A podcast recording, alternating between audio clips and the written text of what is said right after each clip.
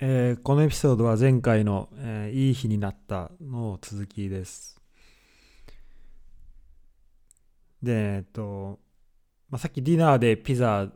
食べて、ワインも飲んで、で、その流れから、まあ、ルームメイトと、まあ、1、2時間ぐらいずっと、その、まあ、いろんな話をしていたんだけど、で結構その時にになんか自分が言ったこととか、あと話聞いたことっていうのがすごい良かったなと良かったしちょっとこの考え方を、ま、残しておきたいなと思ったのでえ今音声に残してるんだけどいやちょっとね思いなし思い出しながら話すのはやっぱ難しいね。でこうそういう意味だと、まあ、自分で一人でバーって話すのもまあこれはこれでいいんだけどこうなんか聞き手の人がいてその人とだこれ今やってるのはソロキャスト一人でやるソロキャストなんだけど、まあ、誰かとやるそのコンキャストっていうのもやっぱりすごい大事だなっていうふうに、え今思ってます。で、今回はのタイトルは、えー Do not let thinking kill feeling っていうことで、えーまあ、考え、考えるってことで、ま、考えに感情を、ん？考えで感情を殺すなっていう、まあ、直訳すると、まあそんなような感じのタイトルになるんだけど、うんとまあ、これがねすごい、まあ、大事かなと今え思っております。でやっぱりこう考えすぎてしまってなんかで自分の直感を例えば信じられないとかっていうことが、まあ、あったりしてで人間って例えばそのね統計とかを勉強したりとか心理学とかを勉強するとじゃあ人間ってそのとなんだろう直感とかそのバイアスっていったものに左右されやすくなりますよっていう話は、まあもちろんあるんだけど、うんと、でも結局はそれをそのバイアスとかとかがあるっていうのを含めてでもそれって例えばじゃあその科学的に正しいこととかっていうのはあるわけなんだけどでもそのまあ俺がそのまあ、PhD やりながらこんなこと言うのも変なんだけどでも科学的に正しいことっていうのとあとそれが個人に正しいってことはまあまた全く別の問題でで考えてみるといやそれは正しあの科学的には正しいよってことでもでもなんかこううまく自分ではそう感じないとかっていうことがあればでもそそれはなんかその人にとってはうまく働かないことっていうのはまああるわけなんだよね。でそれをちょっと今回、えーまあ自分のその例で、えーちょっと話してみようと思うんだけど、まあ、仕事の話で、うんと、なんか今まで俺がやってる仕事っていうのは今ずっとドイツ来てからリモートであの研究やってるし、まあ、どこでもできることなんだよね。どこでもできるから夜もできるし平日もできるしクリスマスもできるし新年もできるしいつでもできることなんだけど俺今までずっと考えていたことがあってこれは考えていたことでそれ何かっていうと,、うん、と例えば8時半以降にえっ、と勉強作業をしないようにしようとか、えーと週末は特に日曜日はなんか作業しないでなんだろうなまあ、作業しないようにしようとかっていうふうにま考えるわけよ。でそうしないとこの何ワークライフバランスいわゆるね自分仕事とあと自分のプライベートを分けることがどんどん難しくなっていっちゃうからそれはしない方がいいですよっていうのが、まあ、通説であるしで俺もまあそれは正しい部分はもちろんあると思うんだよね。それがうまくいく人もいると思うし俺も日本にいた時でその、まあ、ニート期間とかはそこをうまく分けてやっていたからまあそれがねうまくいく時はすごいあの自分としてはこうよく感じるところなんだよね。うまくいってるなって。ただそれはえっとでそれで、うんと、そのね自分の考えてることと自分の感じてることがそこで一致してればいいんだけど例えばすごい今やる気があってモチベーションめちゃめちゃ高くて何でもやりたいなっていう時にうんとじゃあもう今日8時、え、じゃあま6時まで作業しました。でご飯食べて。でこの後ご飯食べた後普段だ今までだったらじゃあもう8時ぐらいになるからちょっとじゃあ作業をやめて作業しないでなんか映画とかを見よっかなみたいな感じになったりとかまあ、することはあるんだけど、まあ、もちろんそれもありでやりたい時それを本当にやりたい時っていうのはあって映画を見たい時っていうのがあってその時に映画を見るんだけどでも今日なんかちょっとあの昨日までやってた作業をもうちょっとやりたいなとかあの気になったとこちょっとやりたいなとかちょっとあのサッカーの勉強しないとなとかしたいなっていうふうにそうだね守ってる時があって。でもその考えでそのそれっていうのは自分の持ってる、まあ、フィーリングのところになってくるんだけどそれをでもそうだ8時以降はやんない方がいいいいって思ってたないいって考えてたなとかあと祝日休みの日はやんない方がいいって考えてたなっていうふうに自分の考えでなんか自分のその感情とか自分のやりたいこととかを殺しちゃうっていうことが結構今まであったなと思って。でもちろん、うんと、それがね、えっと、8時以降働くとか、なんか、1日10時間何かをするっていうことが、自分以外の人が決めたこと、例えば会社が決めたと、会社が働けって言ってるとか、っていうことだったら、それは全く別問題になってくるくるし、例えばこれがスポーツだとしたら、まあ、オーバーはちょっとはたあの肉体的な疲労とかっていうのも、まあ、あるあったりもすると思うんだけどでもじゃあこのなんだろうな、まあ、ある種この、まあ、マインドのところに関係するってなった時に、うんと、その心理的な疲労は何かこう作業し続けるっていうことよりもなんか自分がやりたくないやりたいことをやらないようにしているとかやりたいことをしているのになんか罪悪感を感じてしまうっていうことの方がその負担は大きいと思っていてで俺の場合はそのなんかドイツに着いて最初の方なんかいろんなこうやなんかやらなきゃいけない、えー、作業とかなんか事務的なこととかがあったりとかあとせっかくドイツ来たのになんかドイツなんか海外に来たらしいことを、ま、来た海外でできるようなことを全くできなくなってたりとか、うんとアメリカそうだね。アメリカじゃないわ、えっと、ヨーロッパの中で旅行とか、全然できるんだけど普段だったら。もうそういうのもできなくなってるしなんか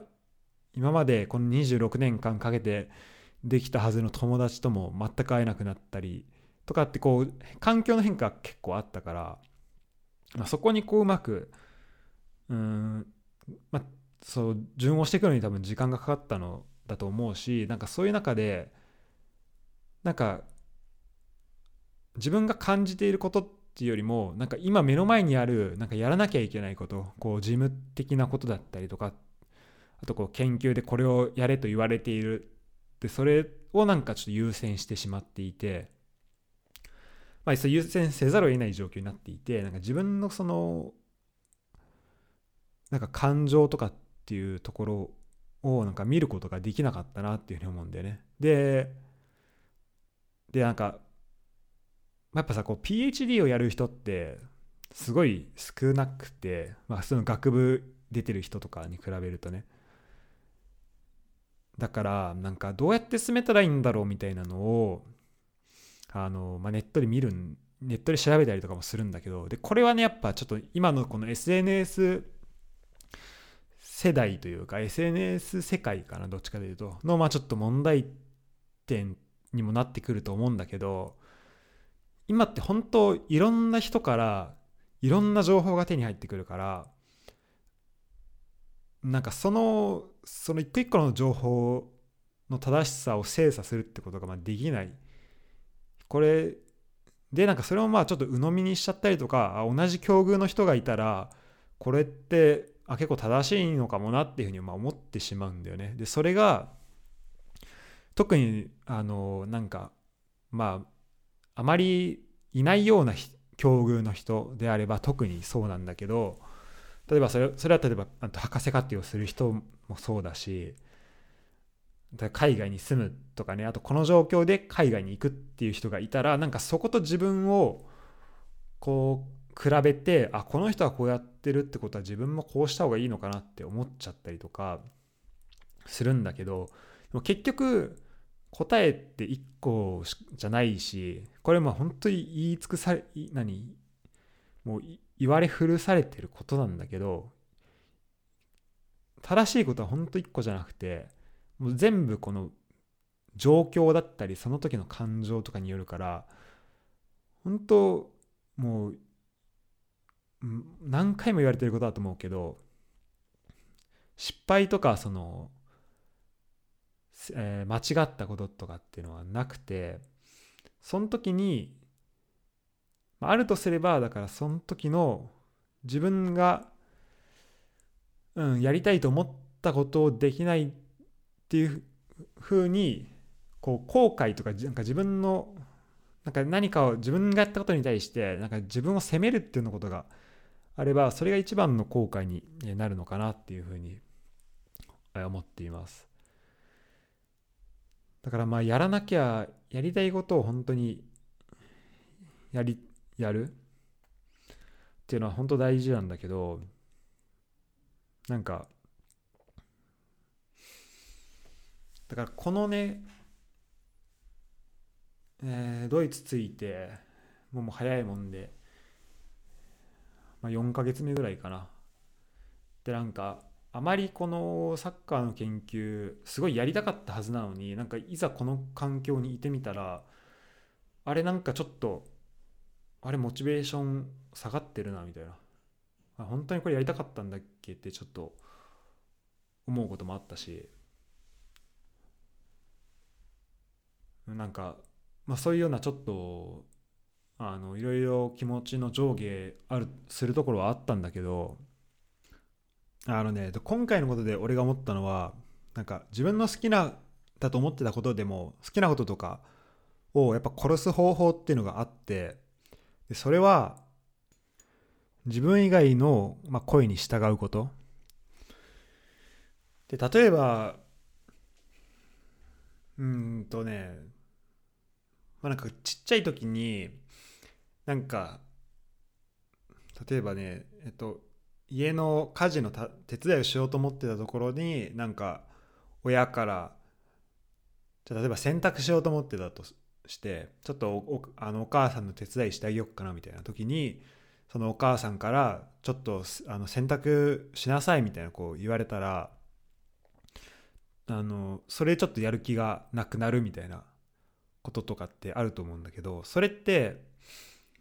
何で起きるかっていうとこう自分のこの自主性みたいなところをなんだろうその親がま奪っちゃうっていうところが原因かなと思ってるんだよね。だから自分がやりたいとやりたいことやりたかったことそれがま選択であり料理であり何でもいいんだけどそれっていうのがその親からの一言によってそれは自分のやりたいことじゃなくて親が自分にやらせたいことっていうふうに変わるんだよね。でそれその瞬間に自分がこれをやりたかったっていうこの気持ちの部分だフィーリングの部分からもっとなんか論理的な親がこの家の家事の中でこれをしなきゃいけなくてでも今、えー、人がいないからえっと、その息子である僕にこれをやってほしいと言っているっていうだからこれが必要だからってこのロジカルなこのシンキングの方に、えー、この考え方っていうのがまあ変わってしまうんだよね。で俺はそれが結構なんかモチベーションとかをこう妨げるうんと一因になるのかなと思っていて、まあ、それ無理やり動かすこともできるんだけどでも結局あのまあやる気がなかったたらそれ長続きしないしまああの家事ぐらいだったらねそれはまあや無理にでもやってもらってっていうことはあると思うんだけどでそれがもし、えっと、本当に、えっと、じゃあ例えばそれが、えっと、自分その人が例えば親目線だとしてねえっと、子供が家事をやりたくないんだけどでも子供が家事やってくんないとこの家が回らないみたいなことがまああるとしたら子供のそれは子供の考え方を無視してでも自分のこの考えっていうのでま回していかなきゃいけないっていう状況なんだけどでもしこの子供が家事をしたいと思っているんだったらその状況で子供にこの家事をしなさいっていうのは親にとっても子供にとってもまマイナスになるわけよ。で俺にとってその状況が起きたっていうのがあの俺がその自分に対していつ作業をするっていうこのルールを決めていたことなんだよね。でだから平日は8時以降はこの作業をしないっていう決めた時点でなんか自分の中でこの作業っていうのは自分にとってなんかあまりこう本当はやりたくないことっていうようなこの何て言うの？敷居というかそういうこう区別をなんか無意識のうちにしちゃっていたんだよね。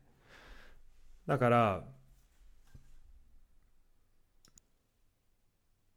まあ、これはねすごいよく言われることだけど、うんとまあ、子供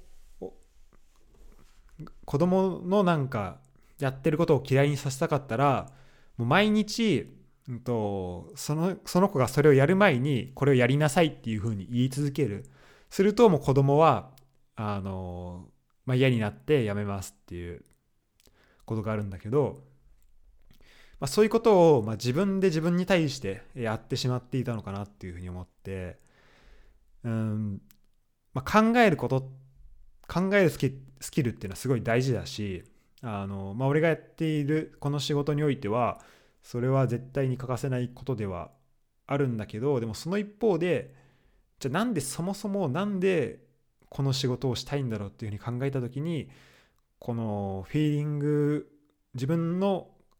感じていることに従うっていうのはこれちょっと避けては通れないことなんだなっていうふうに、えー、改めて思いました。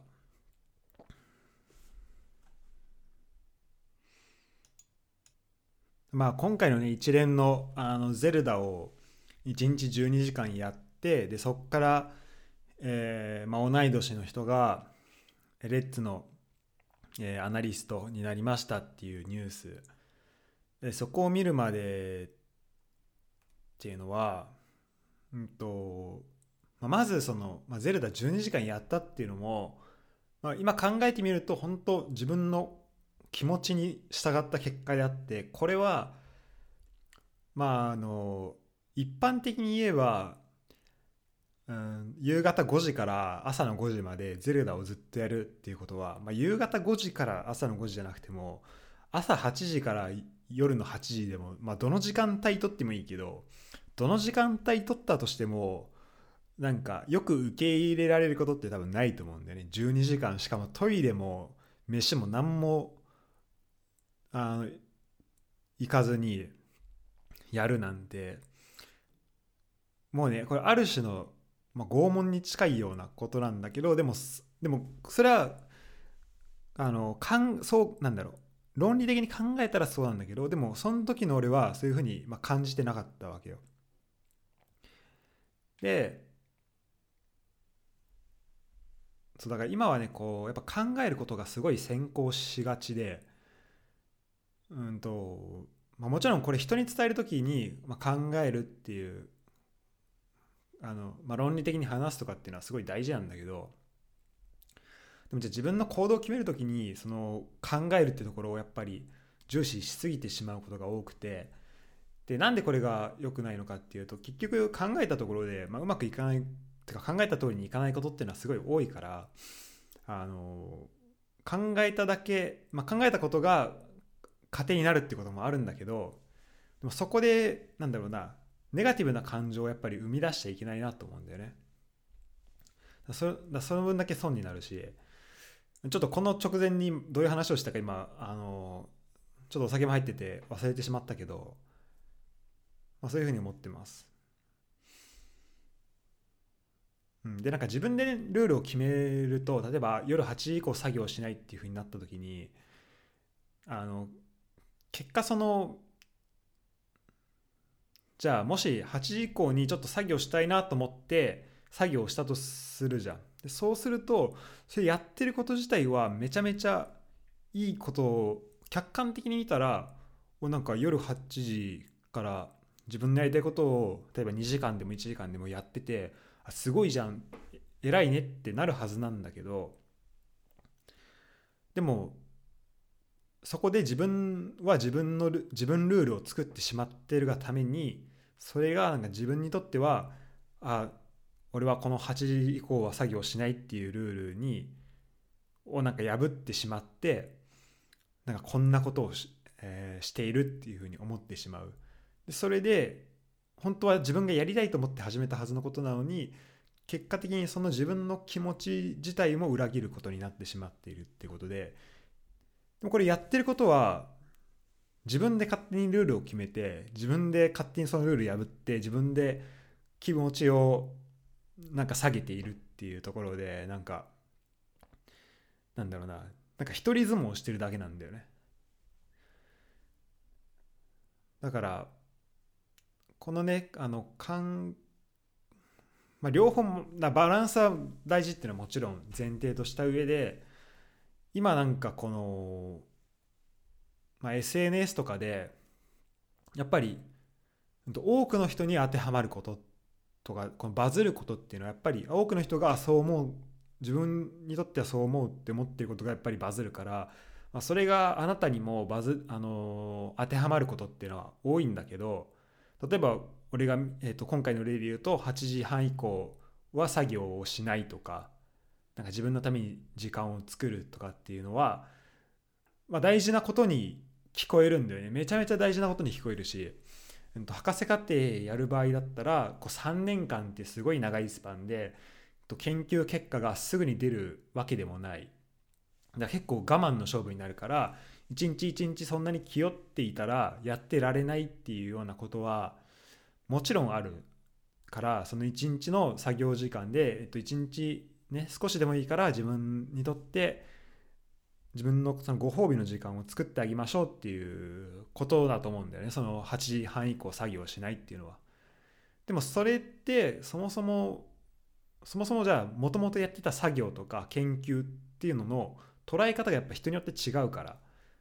でそのもともとそれを書いた人にとってはその研究をするってことがちょっと辛いことだったりもするんだけどでも例えば俺にとっては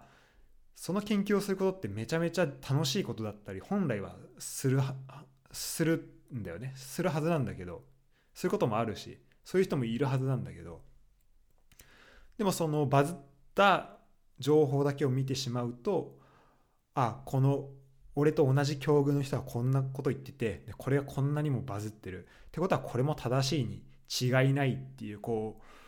まあ部分的に正しい情報からなんか自分にとってもそれが当てはまるっていうその間違った憶測をしてしまうことがあると思うんだよね。でこれが本当に問題だなと思っていてで多分その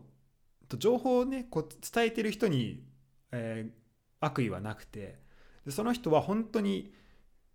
多分俺が想像するに8時半もともとすごい作業をめちゃめちゃしていてもうそれが本当にえっ、ー、と1日例えば夜10時とか12時とかまでずっと、え、作業をしていったっていうのがどんどん続いた結果ちょっと気持ち的に疲れてしまってで最終的になんだろう、まあ、研究がうまくいかない日があったと。でその後に、うんと、じゃあちょっと8時半以降あの研究時間をちょっと減らして自分のためにできる時間を増やしてみたらどうかなっていうふうにそれをやった結果自分にとってすごい生産性が上がったとか結果的に短い時間で多くのことをできるようになったとかあの研究以外の生活が、うんと、何充実するようになったっていうこうストーリーがあるはずなんだよね。でこのストーリーをあの無視無視してこの人が言ってるからこれは自分にも当てはまるはずっていうのはできないと思っていてうんとまあ、もちろんねなんか歴史とか他の人の経験から学ぶっていうこともあるんだけどやっぱりその人その人のこの段階っていうのがあるからで多分今の俺にとってはその8時半以降作業をしないっていうルールを決めるっていうのはこれはなんか他の人が考えたフレームワークを自分に当てはめているだけで自分のその経験とか考え自分自身の考えとか自分の感情とかにこう乗っ取ったものではない。そこからその自分が持っているものから生まれたものではないからまあ外的にあの外からそういう考え方方とかを輸入することはできても結局自分の中ではそれがうまくフィットしなくてなんかうまくいかないまま、うん、になっちゃうしで結局やっぱ外から持ってきたものだとそれをどうやって改善するかとかが分からな分からなくなるから。だって自分で作ったことがないからそういう考え方とかを。自分で考え方を作ることできなかったら自分でそのなんだろう外から持ってきた考え方を、まあ、変えることもできないと思うから。だからうんあのまあバズってる人とかの、まあ、意見とかっていうのも、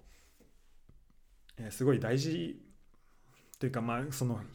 一個の意見としては大事なんだけどでもやっぱそれをねこう100%鵜呑みに、うん、するっていうのは、まあ、良くないなっていうふうにちょっと改めて思ったし、まあ、これはちょっとこの SNS 社会の、えー、怖いところでもえあるなと思いました。うん。本当ね。まああの今この2 3 0分で100回ぐらい言ってきたけどやっぱりこう自分の感じたことを優先するべきまずそこを、まあ、優先優先じゃないかもしれないけどそこをちゃんと見てあげるっていうことがすごい大事だなと思うしでこれがね面白いことにマインドフルネスとかとまあつながっていくなっていうふうに、え俺は思っていて自分が何をやってるかっていうことを、まあ、しっかり理解するということも大事なんだけど、まあ、それ以上に本当に自分はそれをやりたいのかなっていうことををなんかね今まではあそうまあそれを、ま、無視しちゃいけないなと思っていて。で今までの俺は結構自分のやりたいなと思やりたいと感じていることとあと、まあ、こうすべきだなこの今自分の立場を考えた時にこうすべきってことは一緒だったんだけどなんか自分で勝手に変なルールを作ったがためにそこがねうまく合わないっていうことがあったのかなっていうふうに思うんだよね。だからまあちょっとね何を言いたいかをまあポイントがちょっとつかみづらくなっているんだけど、まあ、やっぱりこう本当自分の何回言うんだ、まあ、自分の感じてることをねあの本当に大事にしてうんでこの経験値とか経験的に得たうんとこう集合集合値かなどっちかというとこう同じような境遇の人が温めてくれた知識っていうのはこれもちろん大事なことなんだけどでもそこそれは何だろうその人がそういう経験をね例えばすることがあったとして例えば、えっと、8時半以降に作業をしていたっていうことがその人にとってうまくいかなかった原因になったとその人が思っていても実際本当にそれが原因だったかどうかっていうのは分からなくてそれはその人が後付け的に考えていただけかもしれないから、うんと、だからその8時半以降にその作業をしないとかそういうルールを決めることが自分にとってうまくいくかなんて分かんないんだよね。で結果的にあの俺もその人と同じ道をたどってそういう結果になることはあるかもしれないんだけどでもそのその場合でそうなるとじゃあ他の人からしたらあ結局ねこの人は、えっと、先人の教えを聞かずに自分の道を突き進んだ結果結局ねこの人が言ったようなところに来ちゃったねっていうふうになるんだけどそれはまあそあの周りから言ってる見てる人の意見でその人から見れば、うんと、その人なりにそういうふうに動動きたいと,、えー、と8時半以降も作業したいと思ったきっかけだったりとかその考え方のその原点となる部分があるはずだしそのそれまでのストーリーとかもあるはずだからあの全然ね全てにこう適用できる考え方じゃないんだよね。だから結果的に同じ結論に至ったとしてもそれはその人が本当体験的に自分のこう血肉に刻み込んで得たその経験だからなんかあのまあ自分のね知らない人に言われてなんかこうした方がいいですよっていうこの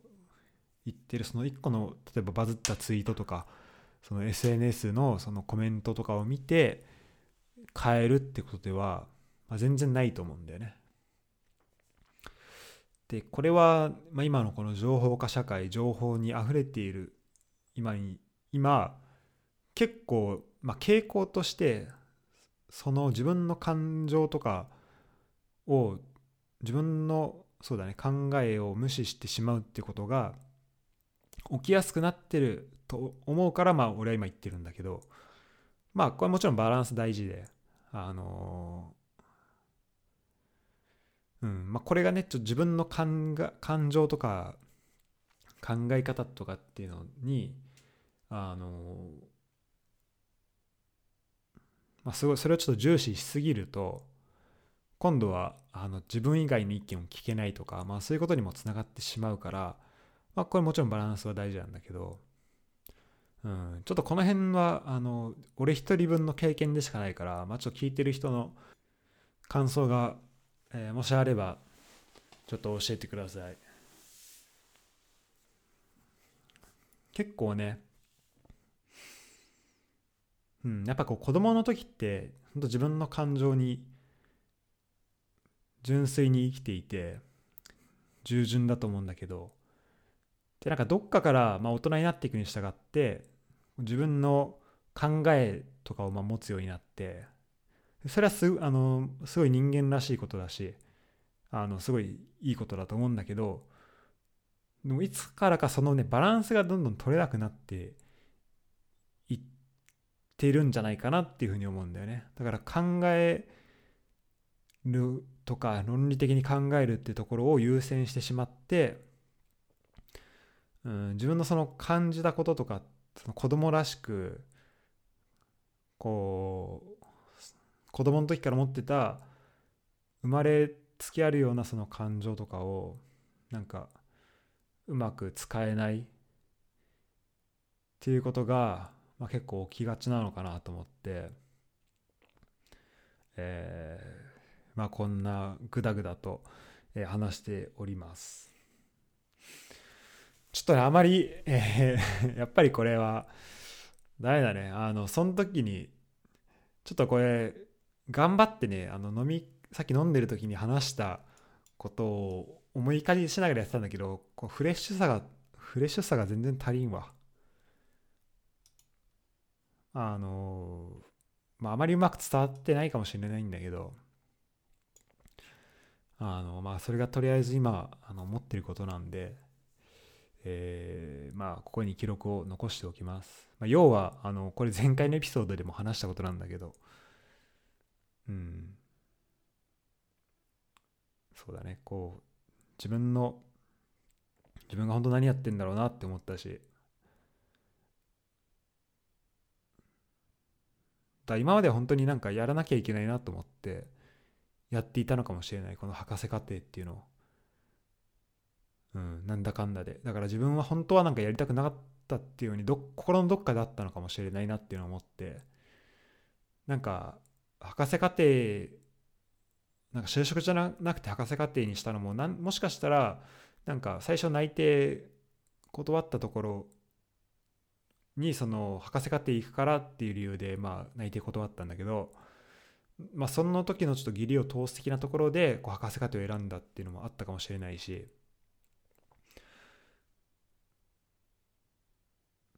もしかしたらその、うん、博士課程でこのサッカーの研究続けるっていうのもなんかなんだろうな自分が今までずっと博士の研究をしてきたからこの延長で続けなきゃいけないなっていうふうに守っていたのかもしれないしなんかど心心のどっかでなんかやらなきゃとかあこうしなきゃなっていうのがもしかしたらあったんだよね。でそれがなんか今日あのニュースを聞いた瞬間にやろうっていうふうに俺は今まで何をグズグズしていたんだっていうふうに思ったしなんかね自分の中でこうあのこのプライオリティがねはっきりしたんだよね。なんか